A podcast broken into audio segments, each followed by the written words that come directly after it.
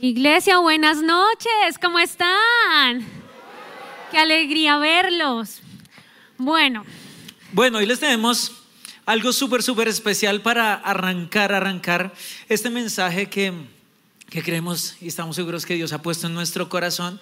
Pero vamos a, a- vamos a hacer una, una dinámica de una pequeña encuesta que quisiéramos hacer con unas imágenes que, que ya van a ver. Y quisiéramos saber cómo ustedes identifican que los están amando a través de unas imágenes que vamos a ver. ¿Sí? ¿Cómo se ve el amor para ustedes? O estas imágenes significan amor para ustedes. Bueno, pero, pero la encuesta lo que vamos a hacer tiene, tiene unas ciertas reglas, una, tiene una dinámica para que, para que se pueda lograr. es muy fácil. Simplemente si ustedes se sienten identificados con la foto y se sienten amados con lo que ven en la foto, van a levantar sus manos. Vamos a probar a ver si sirve la mano. ¿Todos arriba? sí, sí. Excelente, Uy, todas sí. están sirviendo, pueden bajarla. Gracias. Como todas sirven, entonces. bien. Como todas sirven, podemos empezar. Listo. Entonces, para no darle más largas, vamos a arrancar con la primera imagen. Vamos a ver. Listo. ¿Quién se siente amado si le regalan algo así? ¿Sí? Yo. Siempre he dicho que en esta foto, porque miren, está la dona, las papitas, las papitas de la, la pizza, la hamburguesa, pero el maní, ¿qué hace ahí el maní? O sea, está, o sea, uno no come esto con maní, eso entra como en reversa, ¿no es cierto? Pero el caso. Entonces, ¿cuántos se sentían amados si les dieran un regalo así? O sea, sí, Muy muchos, bien. muchos, muy bien. Listo. Siguiente foto, por favor. Ah. Oh. ¿Cuántos se sienten amados con los abrazos y el contacto físico? Uy, Ah. muchos. Yo también. Dele un abrazo. No, mentira. Ah. Listo, muy bien. Entonces, siguiente imagen, siguiente imagen, siguiente imagen. ¡Pum! Ese ramo de rosas, así espectacular. ¿Quién se siente? Sí, uno, uno, uno- y aquí los hombres dirán, no, no, pero, pero uno no No. sabe, los hombres también de pronto les gustan, Claro. de pronto una planta carnívora, un cactus así. Ah. Hay que vale. romper los estereotipos. Bueno, entonces, ¿quiénes se sentirían amados con un ramo de, de rosas, de flores? Pues no tiene que ser ese color, cualquiera. Listo, muy bien, muy bien. Listo. Siguiente imagen. Miren, acá está. Ah. Y es, ¿quiénes se sienten amados pasando tiempo con sus seres queridos? Cuando pasan tiempo con ustedes.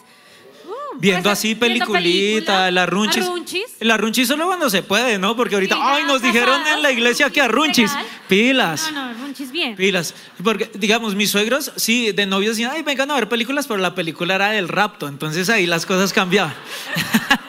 era para formarme, ¿no es cierto? Listo, siguiente imagen.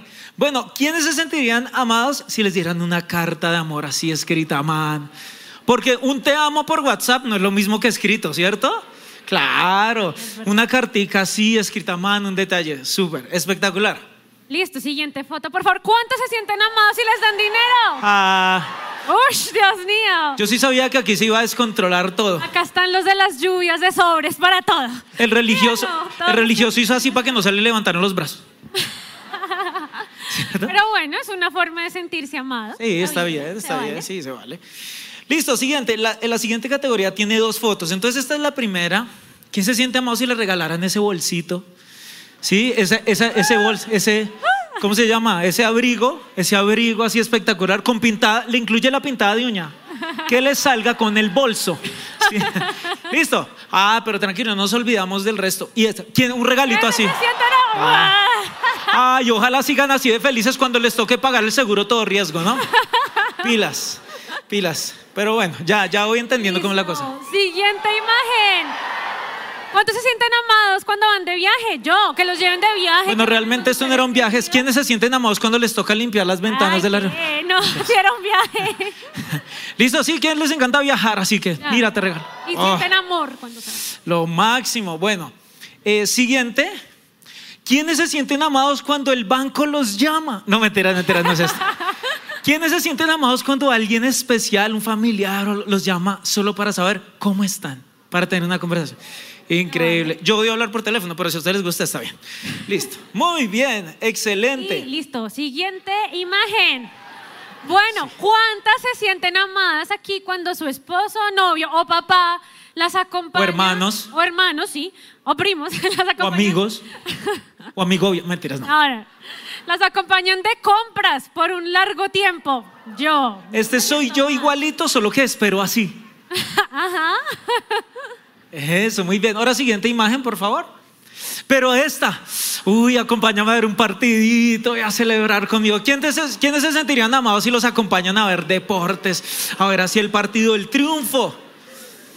Eh, no, no voy a decir el equipo, pero bueno, triunfo. Estoy pasando por una tusa muy dura. Pero nos repondremos todo, irá bien.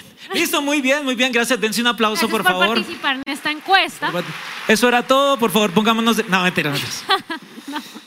Bueno, muchas de esas expresiones de amor que les acabamos de mostrar las hemos vivido con Mancho a través de los años, de todas las etapas de nuestra relación, desde el noviazgo. Sobre hasta- todo las de los bolsos. no, hasta el matrimonio. Eh, pero bueno, siempre han variado las expresiones, no siempre son las mismas. La única que ha perdurado es la comida, hay que decirlo. Ah, sí. O sea, la en nuestra comida. casa se come. Y, eh, pero bueno, en el noviazgo, Germancho me escribía cartas, me enviaba flores. No, todavía. No, todavía, Ya, tranquilo, ya no, ahí voy. Es que después dicen, ay, sí, claro. Pero en el matrimonio sus expresiones no son solo esas, sino que he notado otras, como la que veíamos ahorita de esperarme mientras voy y me eh, pinto el cabello como cinco horas, él espera ahí. O mientras eh, me acompaña a ir de compras, también él espera ahí. La verdad sí espera con buena actitud, tengo que Yo decirlo. no entiendo por qué las tiendas no ponen una sillita. Se compadecen. De verdad, y unas que uno dice, pero ¿por qué no hay silla? Y porque si no se sienta en el piso queda como un loco. Bueno, el caso. el caso. Pero a través de los años nuestras expresiones de amor han ido variando. También hemos escuchado otras personas que sus expresiones de amor han ido variando, pero como hacia lo malo. Y lo sabemos porque hemos escuchado frases como, ya no siento lo que sentía al principio, se me acabó el amor. Ya no es como al inicio, no pasa como cuando nos conocimos. Y esto creemos que es el resultado de vivir en un mundo que nos da un significado de amor totalmente opuesto al real. Un significado de amor falso disfrazado de mil cosas que son opuestas al amor. Ejemplo de esto, la pruebita del amor. Y uno se pregunta, bueno, ¿qué hay de amor en tener sexo con alguien que no se quiere comprometer conmigo? O está, que está de moda y es, el amor es 100% empatía. Entonces, tienes que pensar como yo, tienes que sentir como yo, tienes que creer lo que yo creo, o si no, tú no me amas. Y esta predica la hemos llamado No romanticemos el amor, por, no porque estemos diciéndoles o defendiendo la idea que hay que acabar con el romance en el amor. No, no, no, no, no, les vamos a explicar. No sé si han escuchado la frase típica o que está de moda de no romanticemos tal cosa. Por ejemplo, no romanticemos la maternidad, no todo es color de rosa, no romanticemos la paternidad, no romanticemos el ser un emprendedor, ¿no es cierto? No romanticemos la vida de los famosos. Entonces, lo que queremos para, para que todos entendamos y hablemos el mismo idioma, cuando decimos no romanticemos, estamos diciendo no idealicemos. ¿Listo? Entonces, si decimos no romanticemos el amor, es no idealicemos el amor. Eso es lo que queremos decir. ¿Y, ¿Y qué pasa? Lo que pasa es que si idealizamos el amor, esto va a traer muchísimo dolor y muchísima frustración a nuestras vidas. Y ustedes me van a decir, listo, pero, pero pues dígame un poquito qué sería idealizar el amor. Tal vez idealizar el amor sería pretender que las expresiones que vivimos en nuestros primeros pinitos cuando de pronto estamos conociéndonos con, con alguien o, o de pronto cuando estamos en una relación amorosa, se mantengan esas mismas expresiones por siempre. Por siempre y tienen que permanecer igualitas, igualitas. No, es que a mí me encantaba, me encantaba cuando tú me dejabas en la casa y te ibas así, todo caballeroso en el Transmilenio, pero me dejabas segura. Sí, y ahora que estamos casados, váyase también el Transmilenio. No, pues, pues, ya, pues ya no se puede, eso va a ser imposible, ¿cierto? Entonces, ¿qué pasa? Las expresiones también, tal vez cambiarán, pero la esencia sí debe permanecer. Pero si pensamos y si idealizamos el amor, de pronto nos va a frustrar y va a traer muchos problemas. O también, ¿qué más puede ser idealizar el amor? Generalizar conceptos de lo que creemos que es el amor. De pronto, sí, el protagonista así de la novela, el príncipe azul que se le mueve el pelo con el viento, ¿sí? O, o la, la princesa de Disney, sí, la, sí, la princesita, así, o la típica protagonista o relación amorosa que hay en las series coreanas, que siempre tiene detrás una música, pero terriblemente dramática. Yo escucho a Lauris cuando ve esas series por allá y la pone en el celular y uno pasa y uno dice, no sé qué esté pasando, pero está muy duro. Es horrible uno. Pero esos madres, ¿de dónde sacan todo eso? Pero, pero idealizar de esa manera el amor nos va a poder, nos, nos puede traer muchísimos, muchísimos conflictos. Cuando lo vemos ahora en el contexto cristiano, vemos frases que nos dicen, uy, yo no sé si de verdad estamos entendiendo el amor. Porque a veces para decir que odiamos a alguien, decimos esta frase, yo amo a esa persona, pero la amo en el amor de Cristo. ¿Sí? O sea, convertimos lo amo, convertimos lo amo en el amor de Cristo en te odio. ¿Sí? O sea, el amor de Cristo es lo que queremos. El amor de Cristo es lo que queremos aprender, pero ahora se convirtió en una forma de decir que odiamos a alguien. ¿No es cierto? Ahí todos están diciendo, ay, sí, yo la dije ayer. Entonces necesitamos madurar un poquito la idea de lo que es el amor y entenderlo muy bien para expresarlo de la mejor manera posible.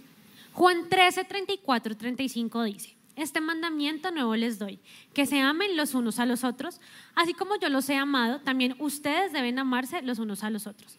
De este modo, todos sabrán que son mis discípulos, si se aman los unos a los otros.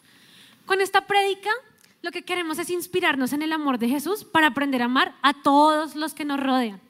¿De quién más podríamos aprender sino de Jesús? Porque Él se hizo humano y Él aprendió cómo era amar como ser humano. Él supo todos los obstáculos que nosotros tenemos para amar, los obstáculos relacionales, los, los obstáculos emocionales.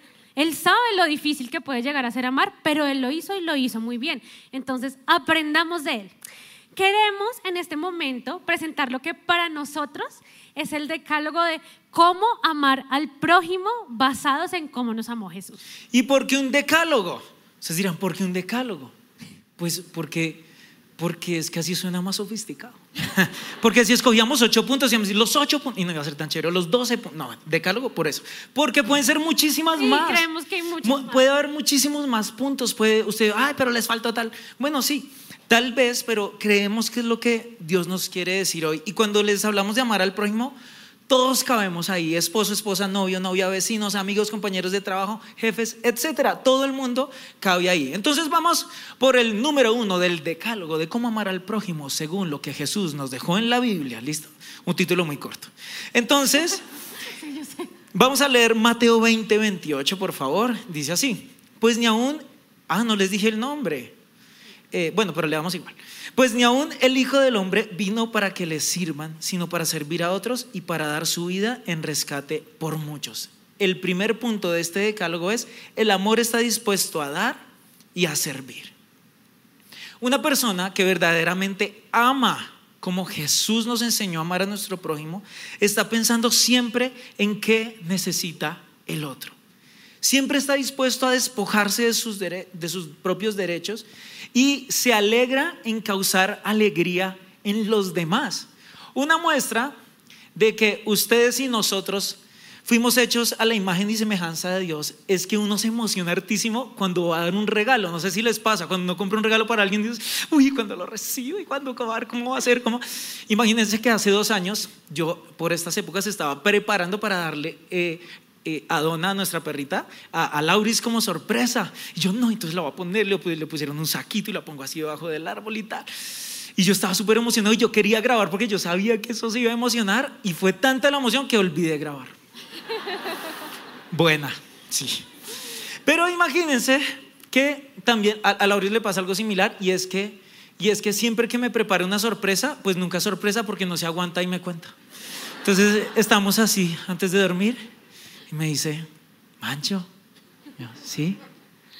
¿Sabes quién va a recibir una sorpresa? Y yo, "Eh, ¿yo? Sí. Y yo, ay, súper, qué expectativa. Eh, y me dice, ¿quieres saber qué te voy a dar? Y yo, pues no, porque si no, no es sorpresa. Igual te voy a decir. bueno, eso siempre pasa, por eso nunca he recibido una sorpresa. Pero miren, estamos viviendo en medio de una sociedad que todo el tiempo nos dice que nosotros tenemos que ser nuestra mayor pri- prioridad, que tenemos que defendernos a nosotros mismos, que tenemos que mirar lo que nos falta, que tenemos que estar dispuestos todo el tiempo a recibir, a recibir, a recibir, pero nunca nos hablan de dar. Y Jesús mismo vino a enseñarnos y a demostrarnos todo lo contrario, porque Él siendo el Rey de Reyes, el Señor de Señores, el Dios que sostiene este universo, nunca reclamó sus derechos, sino que se despojó de ellos y se entregó por nosotros, para que nosotros sepamos cómo amar a nuestro prójimo. El segundo punto se llama el amor es personalizado. Juan 21, 13, 17 dice, entonces Jesús le sirvió el pan y el pescado. Esa fue la tercera vez que se apareció a sus discípulos después de haber resucitado de los muertos. Después del desayuno, Jesús le preguntó a Simón Pedro, Simón hijo de Juan, ¿me amas más que, más que estos? Sí, Señor, contestó Pedro, tú sabes que te quiero. Entonces alimenta mis corderos, le dijo Jesús. Jesús repitió la pregunta, Simón, hijo de Juan, ¿me amas? Sí, Señor, dijo Pedro, tú sabes que te quiero. Entonces cuida mis ovejas, dijo Jesús. Le preguntó por tercera vez, Simón, hijo de Juan, ¿me quieres? A Pedro le dolió que Jesús le dijera la tercera vez, ¿me quieres? Le contestó, Señor, tú sabes todo, tú sabes que yo te quiero. Jesús dijo, entonces alimenta mis ovejas. Esta escena sucede después de que Jesús resucita y sucede después de que Pedro, obviamente, ya ha negado a Jesús tres veces. En este momento Jesús le pregunta tres veces a Pedro si lo ama. Y creemos nosotros que pudo ser como un camino a la restitución del corazón de Pedro. Tal vez Pedro se sentía mal por haberlo negado tres veces, pero Jesús lo obliga a decir tres veces que lo ama, como para que su corazón se sienta tranquilo. Tú me amas, yo lo sé. Puede ser un camino a la restitución. Y de eso se trata este punto, de encontrar un camino directo al corazón de la persona para hacerlo sentir amado. Probablemente si Jesús le hubiera dicho esto a Juan, Juan sería, pues sí, te amo, súper. Pero como que no habría sido tan impactante como lo fue para Pedro. Y acá queremos hablarles un poco de ser intencionales en conocer a cada persona cómo es su lenguaje del amor. ¿Cómo llego yo directo a su corazón?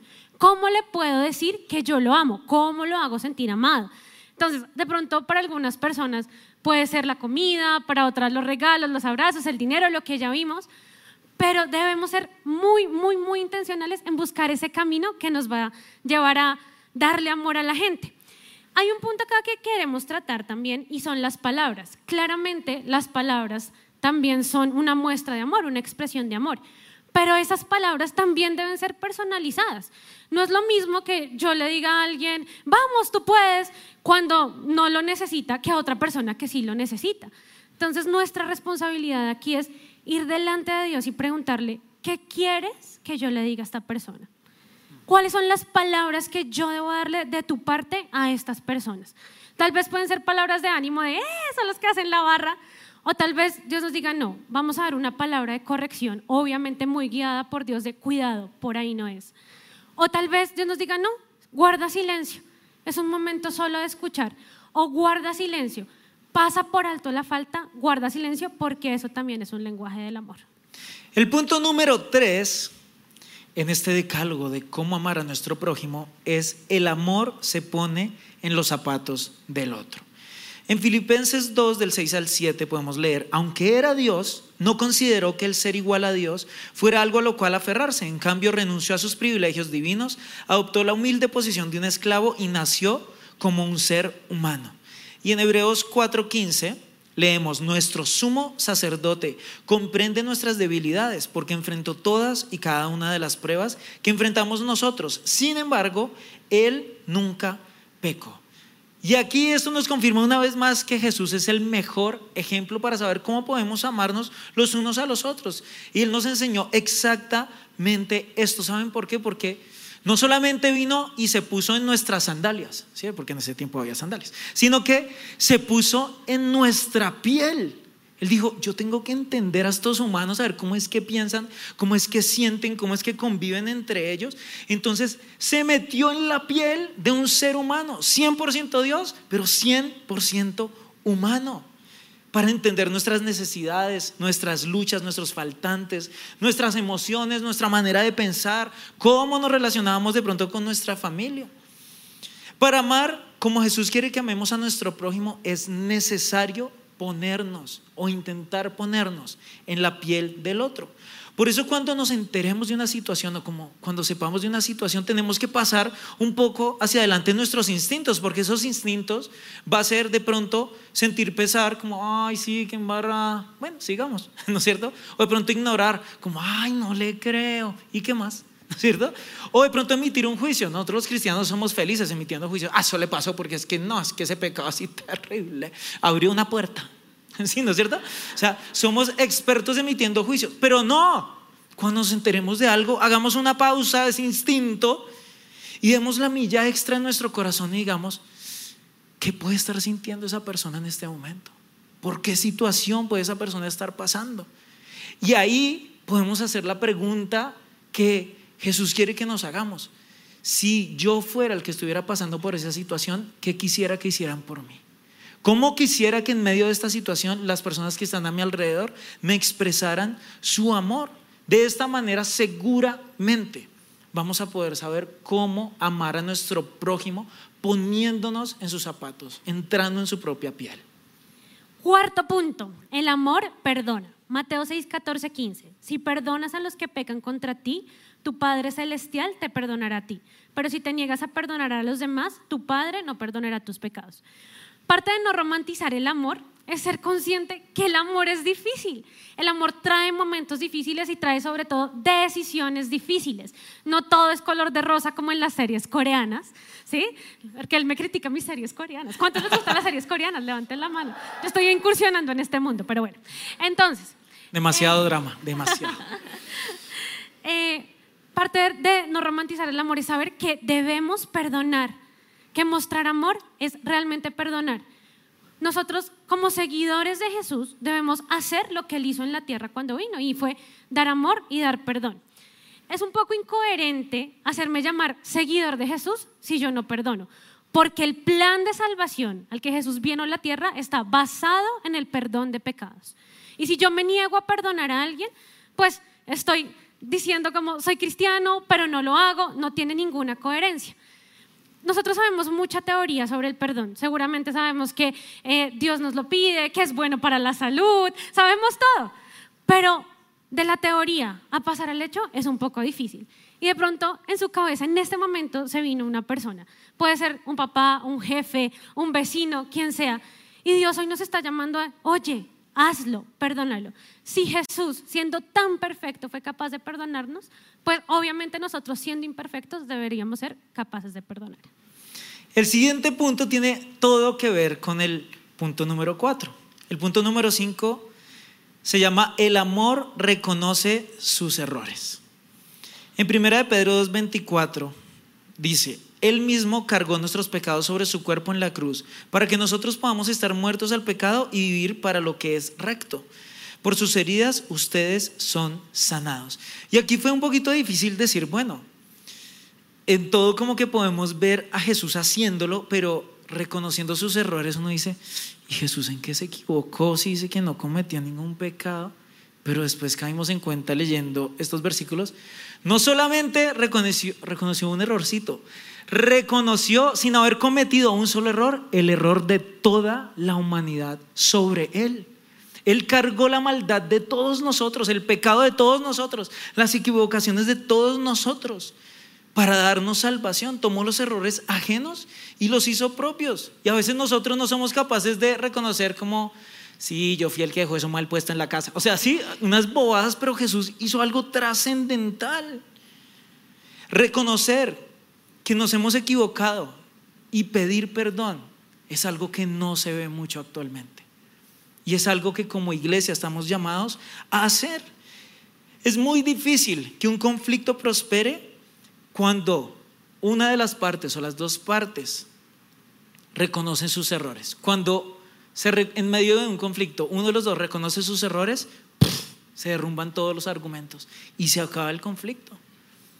Iglesia, pedir perdón es uno de los mayores detonantes del amor que podemos usar.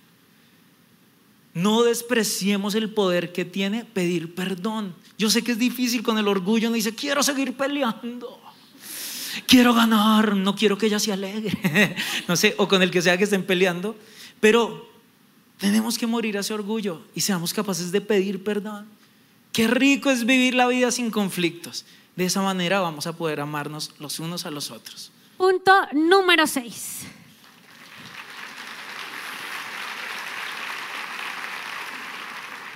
El amor es intercesor. Romanos 8:34. Entonces, ¿quién nos condenará? Nadie, porque Cristo Jesús murió por nosotros y resucitó por nosotros. Está sentado en el lugar de honor a la derecha de Dios e intercede por nosotros. Si pensamos en esta escena, es una de las escenas más lindas y es pensar a Jesús intercediendo por cada uno de nosotros. Qué acto tan grande de amor. Interceder es uno de los actos tal vez menos tangibles de amor, pero más poderosos.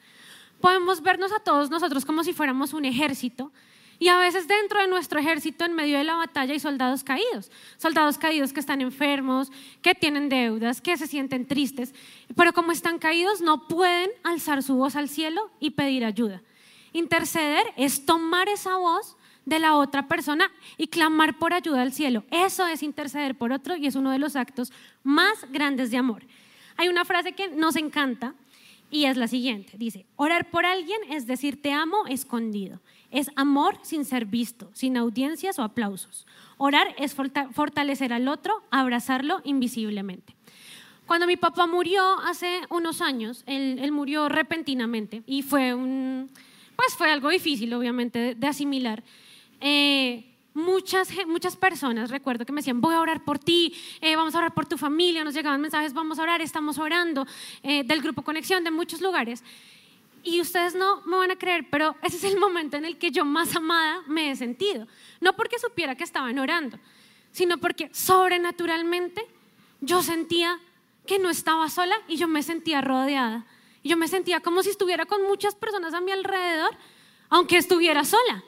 Y yo sé hoy que fue el poder de la intercesión y de la oración de la iglesia y de mis amigos y la familia lo que hizo que en ese momento nosotros pudiéramos pasar pues esa prueba y no sentirnos solos y sentirnos amados. Entonces, la intercesión y la oración es uno de los actos de amor más hermosos que podemos dar.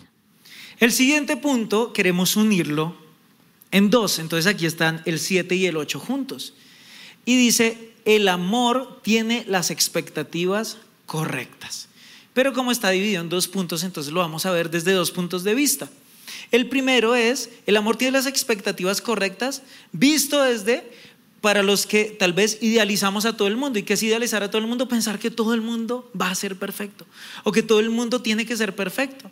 ¿Saben? Jesús era consciente de la imperfección de los que tenía más cerca, de sus discípulos. Incluso cuando Pedro tuvo un ataque de perfección, dijo, yo voy a estar contigo, Jesús, hasta el último instante. ¿eh? ¿Sí? Jesús le dijo, tranquilo, cálmate un poco, ¿cierto? Le dijo, tranquilo que antes de que cante el gallo, usted me va a negar tres veces, así que bájale un poquitico, ¿cierto? Él, él incluso cuando estaba sentado en la última cena, dijo, aquí está entre nosotros el que me va a entregar. Ah, él conocía muy bien la incredulidad de Tomás o el pasado de Mateo. Él conocía la realidad de todos los que estaban ahí, pero ¿saben qué es lo impresionante? Que esa imperfección de los que él tenía cerca no fue un impedimento para que él los pudiera amar, para poder estar cerca de ellos. No fue un impedimento para ver sus virtudes, para ver su potencial, para saber lo que iban a lograr.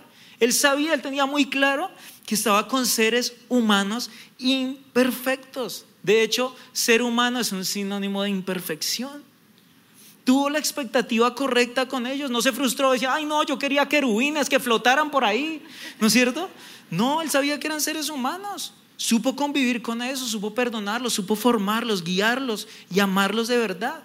Y estamos en un mundo donde le exigimos perfección a todos, pero nos regodeamos de nuestra propia imperfección. Si uno ve por ahí, hola, hoy aquí saliendo sin maquillaje, ¿no es cierto? Y uno como, cálmese, ¿no es cierto? Pero, pero, pero los demás sí tienen que ser perfectos, ¿sí? Donde ponga una palabra equivocada, pum, le caigo encima. Donde salga y diga algo que no me parece, pum, le caigo encima. Si Dios siendo perfecto no nos exige perfección, entonces, ¿quién soy yo para exigirla siendo tan imperfecto? Bueno, y la parte B de este punto de las expectativas es para los que no creemos en nadie. Probablemente por las experiencias de la vida, del pasado, por relaciones que no han salido tan bien, estamos muy heridos y hemos tomado decisiones de nunca más. Nunca más me voy a enamorar, nunca más vuelvo a abrirle mi corazón, nunca más voy a volver a tener un amigo, nunca más. Y esas decisiones nos han privado del amor y nos ha privado de arriesgarnos a ser amados y amar. Pero quiero contarles algo. Jesús es el mejor ejemplo de tomar riesgos en el amor. Él vino a la tierra a morir en la cruz sin la certeza de que nosotros lo fuéramos a amar. Él se entregó todo, pero no, no, tenía la certeza. Él se arriesgó por amor. Jesús se arriesgó. Arriesgate. Solo debes entregarle tu corazón a Dios y decirle, Dios, ayúdame a amar, ayúdame a abrir mi corazón. Y en ese perfecto amor de Él no va a haber temor de que te hieran. Y seguimos con el punto número 9 de este gran decálogo de cómo amar a nuestro prójimo según lo que Jesús nos dejó en la Biblia. ¿No es cierto? Y dice, el amor, el punto número 9 es, el amor da tiempo de calidad. Leemos en Lucas 22, 14 al 15. Cuando llegó la hora, Jesús y los apóstoles se sentaron juntos a la mesa. Jesús dijo, he tenido muchos deseos de comer esta Pascua con ustedes antes de que comiencen mis sufrimientos. Jesús nos enseñó claramente que una muestra muy grande de amor por el prójimo es compartir tiempo de calidad con cada una de, las personas a las que les queremos expresar amor. Él en esa última cena no estaba haciendo una tarea específica, o sea, obviamente él tenía cosas trascendentales que decirles en ese momento, pero a mí me parece impresionante ver que antes de las horas de mayor angustia para Jesús, él quiso estar cerca de sus amigos. Él quiso pasar un rato con ellos. Él quiso rodearse de la gente que amaba. Ellos tal vez, los discípulos, vieron a Jesús haciendo milagros, levantando, resucitando al que estaba muerto, dándole vista al ciego, ¿no es cierto? Que el mudo pudiera volver a hablar. Y tal vez ellos dijeron, uy, yo también quiero eso. Pero lo que esas, esas personas que recibieron el milagro no tenían, lo que ellos no tenían, era el privilegio que sí tenían los discípulos. Y era compartir tiempo de calidad con Jesús. Caminar de la mano al lado de Jesús, escuchar sus, enseñanzas, escuchar lo, que pensaba, verlo, verlo cara a cara. El que ama, según los parámetros de Jesús, lo que Él nos está enseñando, Conoce el gran valor de invertir, tiempo de calidad en las personas. A veces el tiempo vale mucho más que el regalo más caro. En un mundo tan acelerado como el que vivimos hoy, el tiempo vale oro, iglesia. Y dedicárselo a alguien es un acto de amor muy grande. Dale ese tiempo a las personas que amas. No lo desperdicies. Hay momentos en los que todo debería pasar a un segundo plano y nosotros podemos poder decir, te voy a dar de mi tiempo, compartamos este tiempo porque quiero demostrarte cuánto te amo. Bueno, y el último punto, el punto número 10, pero el más importante de todos, es el amor será verdaderamente amor si Dios es el mayor amor de mi vida. Mateo 22, 37, 39. Amarás al Señor tu Dios con todo tu corazón y con toda tu alma y con toda tu mente. Este es el primer y más grande mandamiento. Y el segundo es semejante amarás a tu prójimo como a ti mismo. Todos los nueve puntos anteriores que les nombramos pierden toda validez si no aplicamos este. Porque este es el más importante. Y este punto nos habla de cultivar primero la relación de amor con Dios, de llenarnos de su verdadero amor para tener cómo ofrecer verdadero amor. Yo podría hacer los nueve puntos anteriores y no hacer este, pero lo único que sería ser una buena persona, ser alguien altruista, poder ganar un Nobel de paz pero nunca daría verdadero amor porque la única fuente de verdadero amor es Dios. Para poder cultivar ese amor con Dios, tenemos que tener en cuenta que con Dios también vivimos etapas, como en el matrimonio, vivimos etapas y el amor va cambiando de expresiones. Tal vez en un tiempo la expresión del amor de Dios hacia mí fue sanidad, en otra fue prosperidad, en otra fue redención, pero que no esté siendo la misma que en otro tiempo no significa que Dios no te ame. Entender eso cultiva nuestro amor por Dios. Y por otro lado, cultivar nuestro amor por Dios también es no dejar que la esencia del primer amor se pierda. Pueden cambiar las expresiones de amor, pero la esencia nunca debe cambiar. Debemos hacer que nuestro amor con Dios madure, pero que no envejezca. Dios a través de Jesús nos enseñó cómo amar al prójimo. Y acá les hemos dado 10 tips de cómo amar al prójimo, pero nuestro reto es hoy, uno, que salgamos a avivar la llama del amor con Dios para tener un verdadero amor que dar. Y número dos, que entendamos el amor, no como, ay, qué tierno el amor, es muy lindo, no, sino el amor como un poder, como poder que cambia vidas y que salgamos a practicarlo. Claro, es que el amor no es solamente romance, sí, es parte del amor, pero el amor es algo que va a requerir, muchísimo esfuerzo de nuestra parte, para requerir dar un paso más. Y tal vez ahorita que estamos cerrando año, vamos a hacer todos los propósitos, ¿cierto? Los propósitos del próximo año. Y yo les digo, Dios nos está llamando para que un propósito de aquí en adelante sea demostrar amor a nuestro prójimo. Como Él nos ha dicho, demostremos del amor que Él ya nos ha dado a las personas que tenemos a nuestro alrededor. Y tal vez ustedes ahí están diciendo, ay, qué boba ese propósito, es que mostrarle amor al prójimo. No, un propósito de verdad es estudiar, aprender un nuevo idioma, viajar, invertir, crecer. Pero si de pronto ese pensamiento llegó por ahí como, ay, qué bobazo del amor al prójimo, quiero que leamos 1 Corintios 13 del 1 al 3. Porque 1 Corintios 13 es súper famosa, pero del 4 en adelante, ¿no es cierto? Pero del 1 al 3 a veces lo ignoramos, sí, es como el ignorado. Pero vamos a leerlo. Si pudiera hablar todos los idiomas del mundo y de los ángeles, pero no amar a los demás, yo solo sería un metal ruidoso o un címbalo que resuena. Si tuviera el don de profecía y entendiera todos los planes secretos de Dios y contara con todo el conocimiento, y si tuviera una fe que me hiciera capaz de mover montañas, pero no amar a otros, yo no sería nada. Si diera todo lo que tengo a los pobres y hasta sacrificara mi cuerpo, podría jactarme de eso, pero si no amara a los demás, no habría logrado nada. Es muy importante que nosotros aprendamos a cómo amar a nuestro prójimo. Yo sé que lo podemos hacer. Si Dios nos está poniendo este reto, iglesia, es porque lo podemos lograr. ¿Listo? Pongámonos de pie, por favor, iglesia. Y vamos a orar. Señor, gracias. Gracias porque tú eres la fuente del amor perfecto. Y nosotros queremos aprender de ti, aprender de tu amor, aprender de ese amor que tú nos has dado, aprender de cuántas veces tu amor nos ha sostenido, nos ha levantado, nos ha sacado de la profundidad de las olas. Señor, gracias porque tu amor es como una fortaleza a nuestro alrededor. Es un escudo. Es algo que el enemigo no puede atravesar. Gracias porque tu amor nos ha dejado ver que tú estás con nosotros en tantas y tantas situaciones. Pero perdónanos porque tal vez hemos visto el amar al prójimo como algo que podemos despreciar, como algo que podemos dejar ahí olvidado y no importa. Perdónanos, porque si tú lo escribiste en tu palabra y si tú nos dices lo importante que es, es por algo, Señor. Ayúdanos a amar, ayúdanos a quitar el orgullo de nuestro corazón, el resentimiento, el dolor.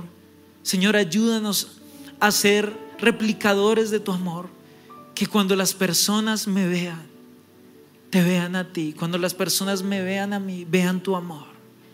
Y Señor, hoy con nuestras manos levantadas, te pedimos, llénanos de tu amor. No del amor que ofrece este mundo, sino solo del amor que tú puedes dar. Te pedimos perdón por todo argumento que he tenido en mi mente en contra de amar a la gente, en contra de perdonar. Todo argumento que ha venido a mi cabeza que no ha dejado que disfrute el amor a las personas, pero que otros también disfruten de mi amor. Y te pido, Señor, que me ayudes. En mis fuerzas no puedo hacerlo, pero en las tuyas sí, Señor. Y yo sé que tú tienes el amor profundo y el amor infinito para llenarme. Gracias, Señor. Gracias, Señor. Llénanos con tu amor. Llénanos, Dios.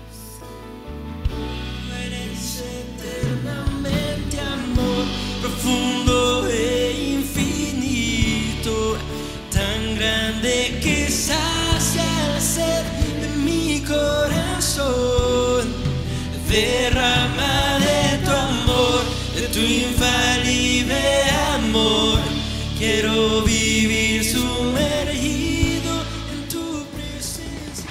Si les gustó este video, pueden suscribirse al canal de El lugar de su presencia en YouTube. De esa manera gozará de todos nuestros beneficios.